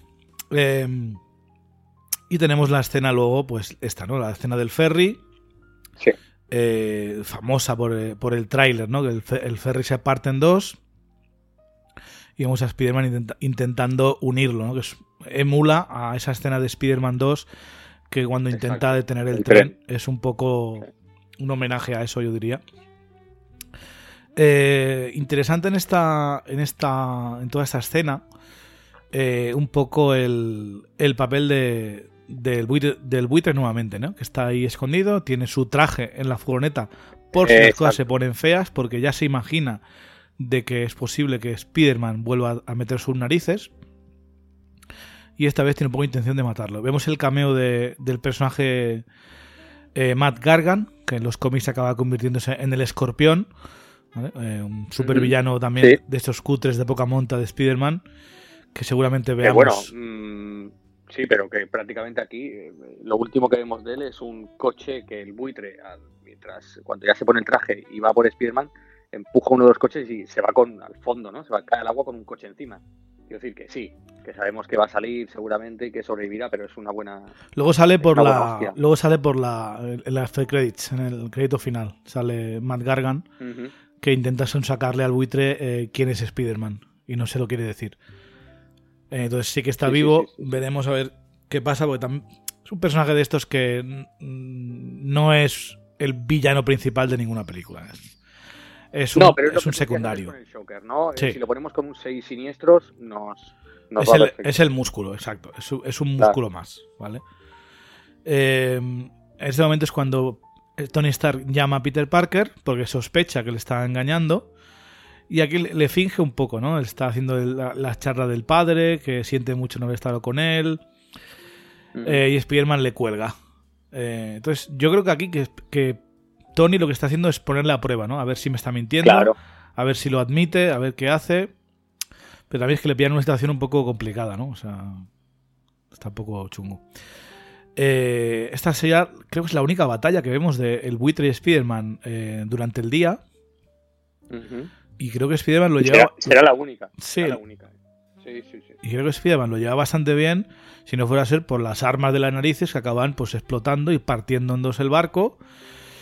Y a ver, es cuestión de, del traje de Spider-Man que no es capaz de, de, de, de, salvar este, este barco, ¿no? Es algo que el traje de Iron Man sí que puede, pero el de Spider-Man no. Claro. Entonces yo, yo es que no, yo no sé hasta qué punto ha hecho algo mal Spider-Man. Mm, no estoy muy de acuerdo con Tony Stark aquí. Eh... Hombre, eh, pero es un poco la lección, ¿no? Eh, es como en cuanto ya llega a Iron Man, sabe que la situación está arreglada y él empieza, bueno, ¿y qué puedo hacer? Eh, ¿Cómo puedo arreglar esto, señor Stark? Nada, mm, arréglalo, ya has hecho bastante. Ya, como a Tony no le cuesta hacer eso, ¿no? Sí, te, te entiendo, pero no me parece justo para Peter Parker porque sí que es verdad que podía haberle dicho en ese momento a, a Tony Stark, oye, que se está liando aquí una gorda, ven a ayudarme. Eso es lo único malo, pero por lo demás es que no le ha hecho caso. Mm, eh, Peter Parker siente que lo tiene que hacer él esto. Y es que no sé, es un poco culpa de, de los demás, porque no llega a ser por, por, Peter Parker, te aseguro que el buitre se carga a los del FBI, sin problemas, además. ¿No? Mm. Yo creo que todo, de todo esto también es consciente Tony. Lo que pasa que hace hincapié en darle la lección. Hmm. ¿Sabes por qué te fijas, Tony? También está diciendo todo el rato, joder, hablo con mi padre, ostras, eh, ya estoy hablando con mi padre, mm, esto es cíclico, quiero romperlo. En, en, diferentes momentos de la peli sí. le vemos como eh, intentar dar lecciones, pero sin, sin haberlas dado nunca, ¿no? Es como si fuera su primer pupilo realmente. Tony no tiene hijos, ni... ni... No sé, a mí me gusta mucho la, la, la relación tutor-alumno de Tony, la verdad, yo creo que fue un acierto hacerlo. Entiendo lo que tú dices, ¿no? De que eh, tampoco puede ser tanta culpa, pero es que me encanta cómo aparece, me encanta la lección que da, me encanta el trato que le da. O sea, me parece muy, muy justo. No, y aparte la escena está bastante chula, como se parte por la mitad el, barco, como Spider-Man es 98% exitoso, pero por supuesto no es suficiente. Como llega Iron Man. ¿eh? Eh, luego, luego verle a él eh, ya sin la capucha, vemos el ferry de fondo, como ya van los, los, barcos a rescatarlo, y ya llega Iron Man. Y él le dice como, seguro que ni siquiera está aquí usted. Y él sale del traje. Ese, ese discurso yo creo que es de lo más potente que tiene la peli. Realmente. Sí, también me gusta cuando se ponen a aplaudir todos por Spider-Man y luego aplauden a Iron Man. muy, muy clásico. Eh, esta vez sí que Iron Man está dentro del traje. Claro. ¿eh? Eh, y le dice que, te digo, ahí es la lección. La lección, en plan. Y le va a quitar el traje. En plan, este traje es demasiado para ti. Te estás flipando demasiado, te estás creyendo demasiado poderoso. Claro, y él no me lo quite porque entonces no me queda nada. Pues, ahí está la frase lapidaria. Si no eres nada sin el traje, eh, entonces no lo mereces. Correcto. Correcto. Eh, Esto es algo que aprendió el propio Tony en Iron Man 3, por ejemplo. Correcto, sí, es ¿Eh? lo que te Le vimos con cuatro, con cuatro cacharros, siendo el mismo, dependiendo de su traje y creyéndose que no voy a hacer nada sin su traje, le vimos pues, pues salir de situaciones sin el traje. ahí está el verdadero héroe. Eh, bueno. claro, Spider-Man se nota bastante destrozado por esto, ¿no? va a su casa y le dice a la tía May que ha perdido la, la beca, que ya no tiene, está llorando y la, tía estaba preocupada por porque había pasado de ella, porque ya mucho tiempo fuera de casa sin decir nada. Recordemos que esto es un adolescente. Sí. Y bueno, eh, Peter está bastante down. Pero realmente esto también es una prueba, ¿no? De Tony Stark quiere que no se rinda y tal. Tenemos el cameo también del director, que no lo había dicho antes, el director de la escuela, es el mismo personaje que hace de uno de los Howling Commandos en Capitán América, el primer Vengador. sí, tiene, es verdad. tiene un cuadro con su, con su abuelo que decía, mi, abuelo estuvo en la Segunda Guerra Mundial y tal, pero es, el mismo actor. Van a aprovechar Ahí no nos engañan. es lo, típico. Eh, ahí se ahorran hacerlo de rejuvenecer a la gente. Ya. Dendaya se vuelve a meter con él, ¿no? Eh, sí, bueno, tenemos un poco el, regreso a la vida eh, tradicional de Peter Parker, ¿no? Pues volver a montar eh, el Lego con su amigo, volver a ir a clase, lo típico, ¿no? Hasta que llega el baile de, fin de, el baile este que has dicho de Homecoming. Sí, en este caso el destino no va a dejar que Peter Parker deje de ser Spider-Man, ¿no? Esta vez él se había rendido, le había dicho, ok, voy a dejar de ser Spider-Man, sobre todo en parte porque ya no tiene el traje, ¿no? Y porque Hombre, eso es lo que él cree, ¿no? Eso es lo que él cree, ¿no? Que ya no lo es porque ya no tiene el traje y está deprimido. Pues lo que le dice la tía, me han quitado la beca Stark, que es como, ya es que ya no voy a ser Spiderman. Correcto. Hasta que... Hasta que evidentemente le toca ir a recoger a Liz, ¿eh? que suerte tiene, es raro que no tenga cita, no es por nada, ¿eh? O sea... Imagino que realmente a Liz le gustaba mucho Peter y estaba esperando que se lo dijera, porque si no... Pero bueno, en este momento cuando llama al timbre aparece Adrian Toomes. ese cambio de cara de Tom Holland es brutal. No lo hemos visto en toda la peli. no lo hemos visto en toda la peli esta cara. Peter se queda petrificado, ¿eh? Sería fácil decir, eh, si se abre la puerta, ¿vale? Imagínate que en vez de Adrian Toomes sale, yo qué sé, sale Loki, sale Thanos, yo creo que aún así ninguna cara de sorprendido como esta, ¿eh? Es una cara de, oh Dios mío, ¿no? E intenta procesarlo todo. No le cambia en toda la secuencia, tú. No, no, es. No le cambia. Es brutal. Estas que llegas a, claro, llegas a decir, hostia, tío, tira un poquito de, de, de, disimule, ¿no? Sí. Un poco ahí de dotes detectivescas para que no te pille la persona que tú puedes identificar y él aún no puede identificarte, ¿no? Disimula un poco tú. Creo que es creo que esta escena es seguramente la mejor escena de la película, sin ninguna, sin ninguna dudas. Eh, no sé si estás de acuerdo conmigo. Adrian Toomes a nivel de acting, sí. Cortando tomates con el cuchillito. A nivel de acting, sí, dejando al margen todos los efectos, las cosas graciosas, eh, las lecciones de Iron Man, Spider-Man, tal eh, las escenas de acción, dejando al margen de acting todo lo que es actuación, eh, Michael Keaton y Don Holland es brutal. O sea, esto es, tremendo. Y la tensión que puede ser, se puede respirar en la escena. Total. y todo lo que debe estar pasando por la cabeza de Peter Parker, ¿no? Pues no solo en, este momento, sino por las repercusiones que puede tener. La carita de la foto, por favor. La segunda foto que la madre intenta hacer porque no sale la sonrisa, pero ya, ya es que Peter ya está mirándole a él y el otro como sonriéndole. Es, brutal, es brutal. Eh, es que es lo mejor, ¿eh? Me flipa. Y bueno, luego tenemos, por supuesto, eh, el momento en que él les lleva en coche hasta el baile, ¿no? Eh, y, empiezan, y empiezan a hablar y eh, hablan de que siempre está fuera, siempre está ausente, se salta muchas clases, eh, se saltó el torneo, no fue... la verdad que dando información a su padre indirectamente no se corta de nada. No, si tú no estuviste, no, si tú no viniste al Monumento de Washington, ah, no, sí, sí, es que también te fuiste en todos los momentos que justamente Adrian Toomes ha luchado o tenido un encuentro con Spider-Man. Correcto, y por supuesto, eh, Adrian Toomes, podemos ver el momento en el que la cara le cambia ¿eh? y suma 2 más 2 y dice, me cago en la hostia que el niñato este de mierda es el Spider-Man. ¿Será posible? ¿Eh? Y, le dice, venga, eh, Liz, ve tirando que le voy a dar al chaval la charla del padre. Claro, exacto, es que la charla del padre está secundada por, eh, años de cultura mm, yankee que tenemos de películas que hemos visto. Sabemos que está sentada. Lo que no sabemos es por dónde va a ir esta, que va a sacar una pipa de la guantera, tío, y le va a decir, sé quién eres, y se lo has dicho, no, vale, eso lo valoro. Eso está también muy, muy bien, muy bien traído. Correcto. Eh, por suerte, Peter Parker en ese momento eh, no se deja llevar por sus emociones y lo que hace es dejar su móvil en el coche, ¿no? Para poder luego eh, traquearlo y saber dónde está. Cosa que es brillante y a mí no se, no se me ocurría que lo, que lo fuera a hacer, ¿no? Pero es algo brillante, o sea, pensando, no, no, no, o sea, voy a volver a por ti, cueste lo que cueste. Hombre, claro, ahí es la llamada de la responsabilidad, ¿no? Pero la antes. Además, además le deja claro, en plan, ¿eh? esta vez eh, te le vas a dar a mi chica, a mi hija, un buen, una buena noche, pero luego te vas a olvidar de ella. Mm. pero claro, es que aunque hubiese hecho esto, mm, ¿qué quieres que te diga? No, no puedes dejar a, a Spider-Man libre así como así. O sea, Spider-Man hace lo correcto. O sea, no, no hay elección. O sea, no puedes dejar que un supervillano sepa tu identidad y esté por ahí suelto, porque es Cualquier momento que, le cuesta secuestrar a tu tía y obligarte a ti a hacer lo que él quiere. ¿No? Que es lo que es lo que haría si fuera el buitre, la verdad. Usar a Spider-Man a mi favor. Lo tiene, lo tiene. Lo tiene pillado. O cree que lo tiene, claro.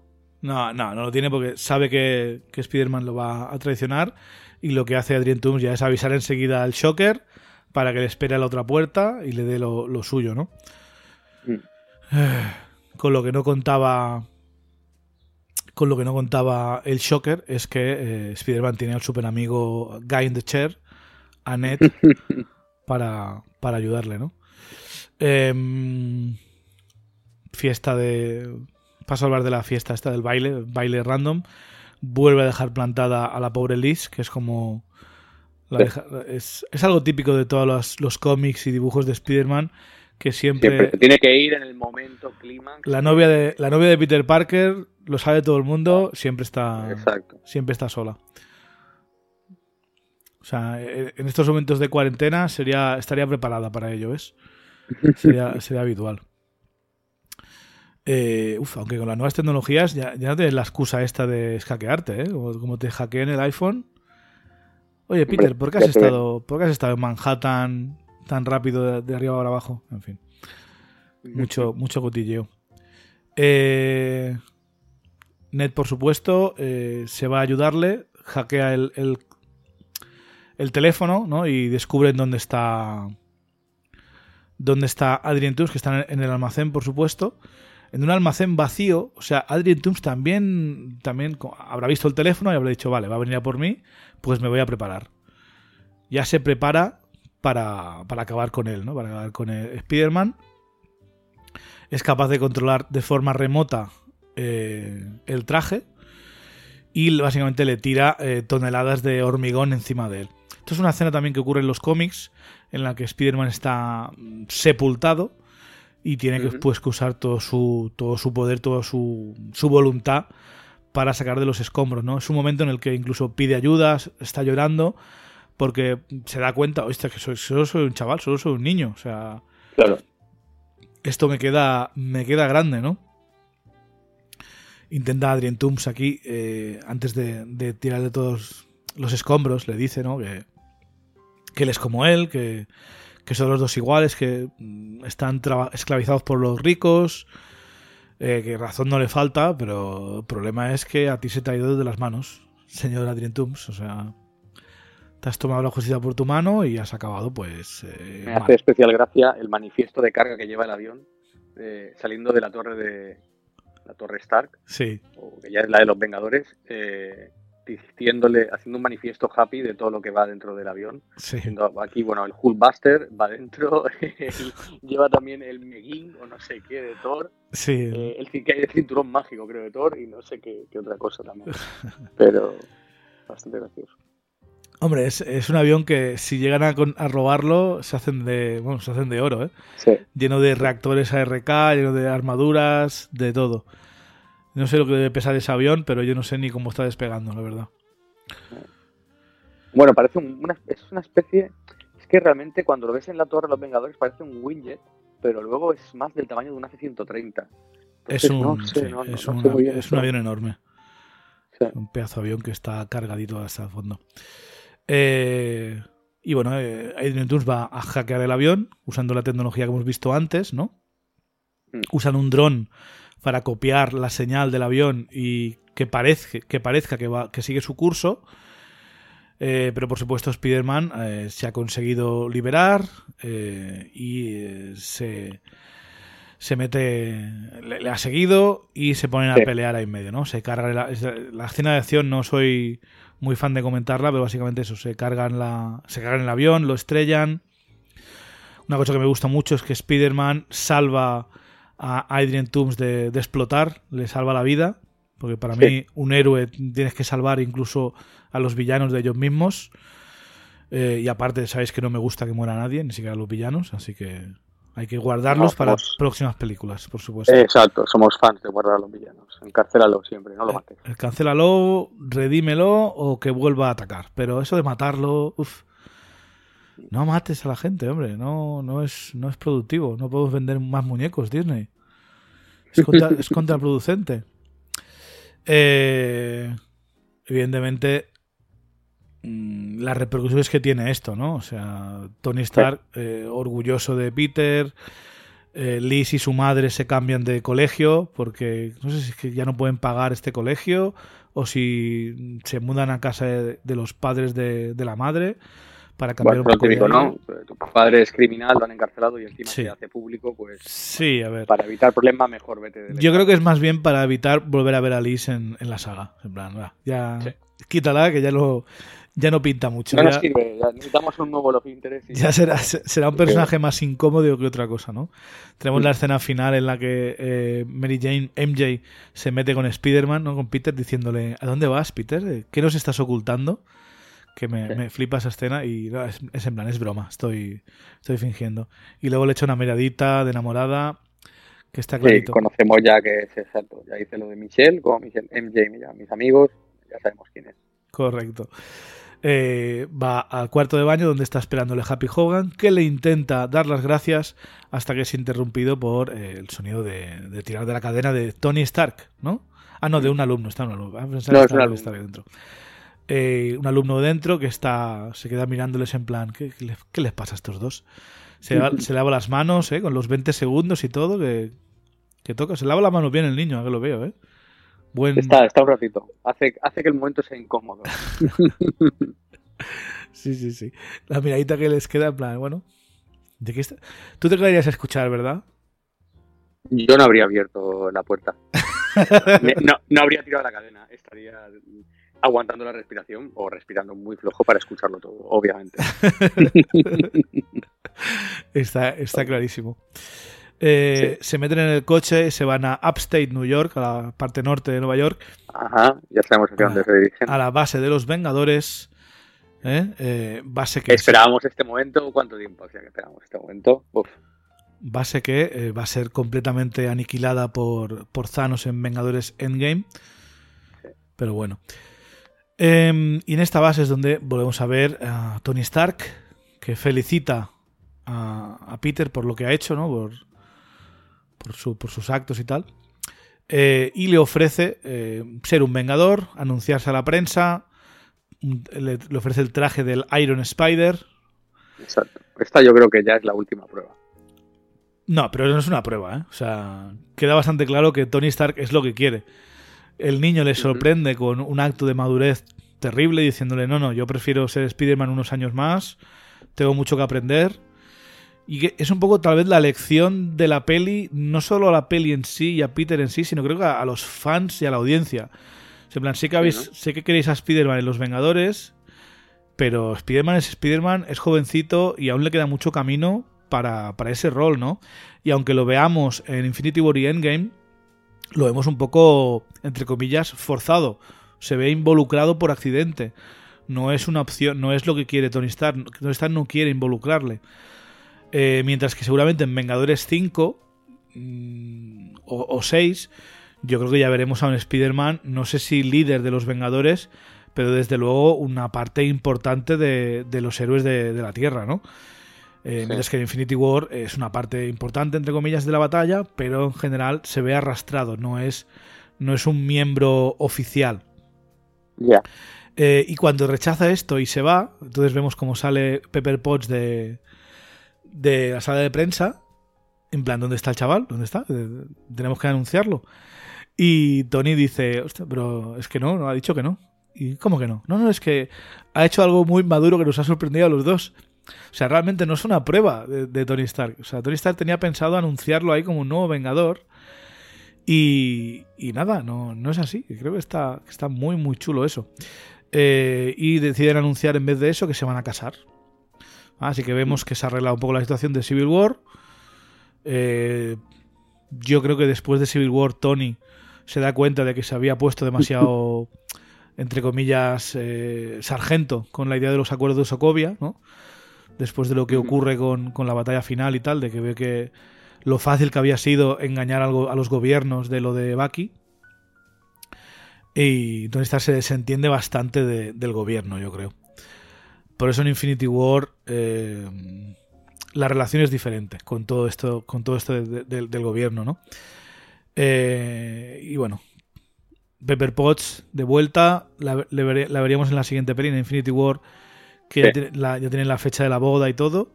Por desgracia no se pueden llegar. Ah, sí, sí que se casan, coño, se casan. Sí, sí, sí. Estaba pensando que no se casaban, pero sí, sí que se casan y tienen una hija y todo. Estaba pensando en la realidad alternativa de, repente. Claro, o sea, de hecho en, Infinity War están hablando de la boda. Correcto. Eh, Peter vuelve a, vuelve a casa, un poco triste por lo que ha ocurrido, pero en general eh, contento, ¿no? Contento de, de que vuelva a ser Spider-Man, le han vuelto el traje. Hombre, ve, claro, ve el paquete de Tony Stark, esto te pertenece se emociona, se lo pone y le, pilla su, su madre, o su, su madre, digo, su tía. ¿eh? Eh, y acaba con el what the fuck, buenísimo. Y luego tenemos... me parece bien, ¿no? Quitar ya el hecho de que la tía ya sabe quién es, ya no hay que ocultarlo, es una cosa menos de la que preocuparnos, ¿no? Ya está. Sí.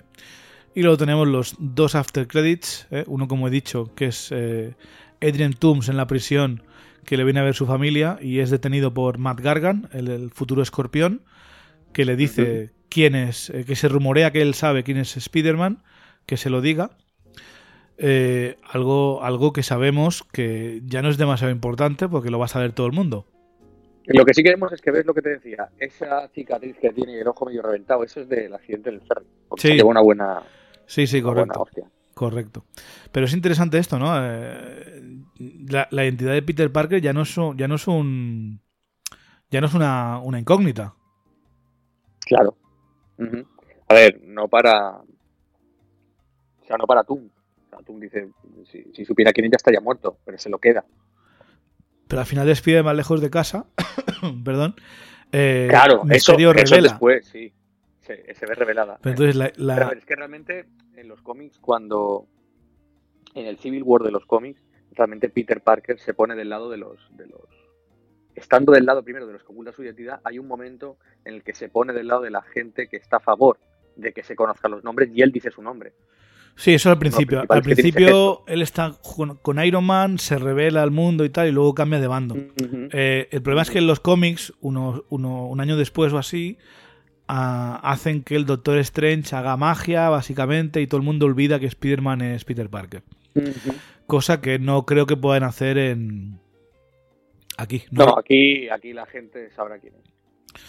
Vale, entonces no sé muy bien cómo lo van a arreglar en la, en la tercera parte. Home también tenemos a Mary Jane sabiéndolo, que hay más gente de la que estamos acostumbrados, la que nos tienen acostumbrados.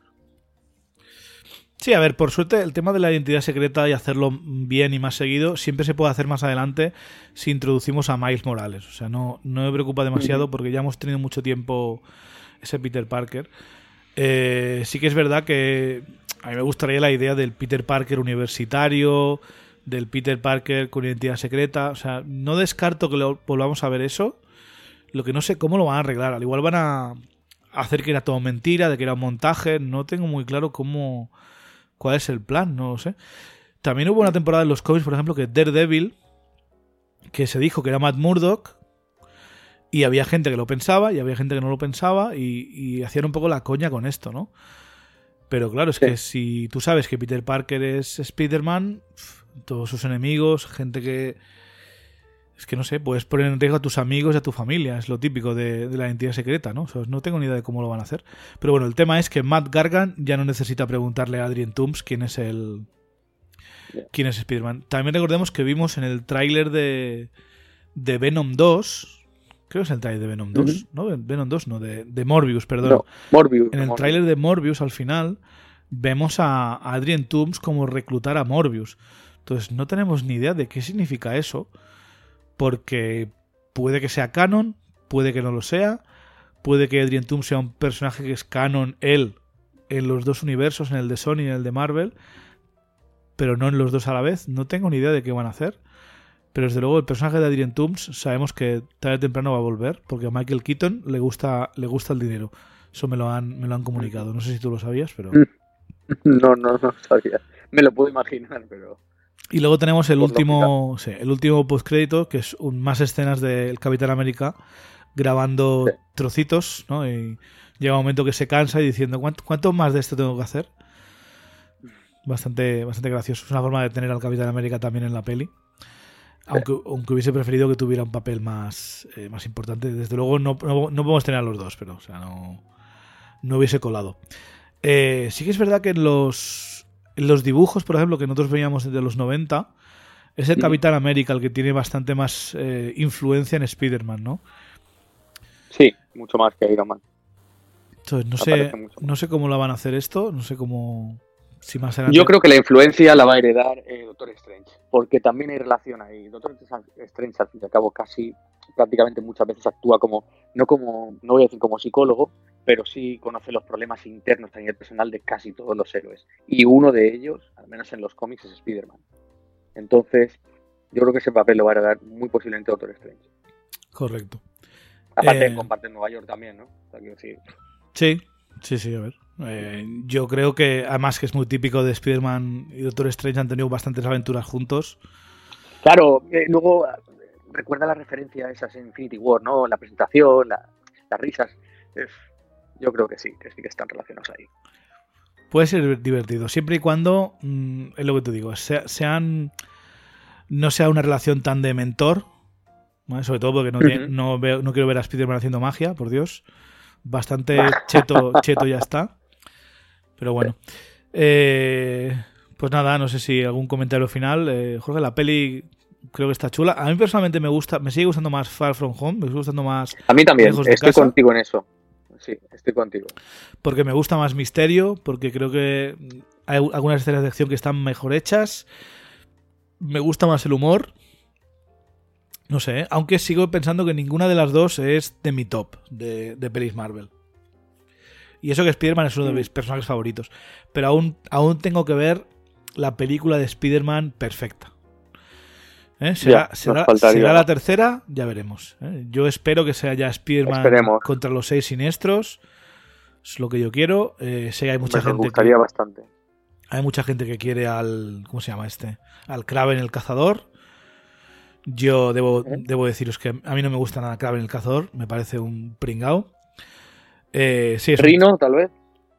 A ver, pringao Rino es, pero a ver, me gustaría ver al Doctor Octopus, quiero ver al Hobgoblin. Misterio quiero volver a verle, por supuesto. Eh... Sí, lo que tiene Far From Home es lo que te iba a decir. O sea, para mí la prefiero a esta por Misterio, realmente. Misterio es un personajazo y un villano de los pies a la cabeza que me ha gustado desde siempre. Pero bueno, ya lo hablaremos en, cuando llegue el momento. Y si juntamos a Misterio, a Shocker, al Buitre, a Morbius, a Venom, pues por lo que quieras. Tú y a un escorpión. Pues ya sí, ya tenemos los seis siniestros, ya para adelante, ¿no? Eh, veremos, No, sé si hemos hecho las cuentas bien ahí, pero bueno, es igual. Pues nada, Jorge, muchas gracias eh, por participar. Pues muchas de nada, se encanta, un placer como siempre. Hasta la próxima. Sí. Y a ustedes, damas y caballeros, recordarles que tenemos el concurso este para ganar eh, suscripciones de Disney Plus. Basta con que nos mandéis un email con una sugerencia de programa, plan, una idea que tengáis para un programa que, que queramos hacer, un programa de especulativo, un programa de rankings, un programa de, de temas que queráis que comentemos en el, en el podcast, lo mandáis vuestra idea al email marvelstudiosnoticias.gmail.com eh, podéis comentar con nosotros las cosas que os han gustado de la peli, lo que no, sugerencias, comentarios en iVoox, eh, en Twitter en arroba Marvel Studios NS, en Instagram en arroba Marvel Studios Noticias y también por email marvelstudiosnoticias arroba gmail.com. Yo soy Chevy y ha sido un placer que nos escuchéis. Nos veremos en la próxima. Un saludo.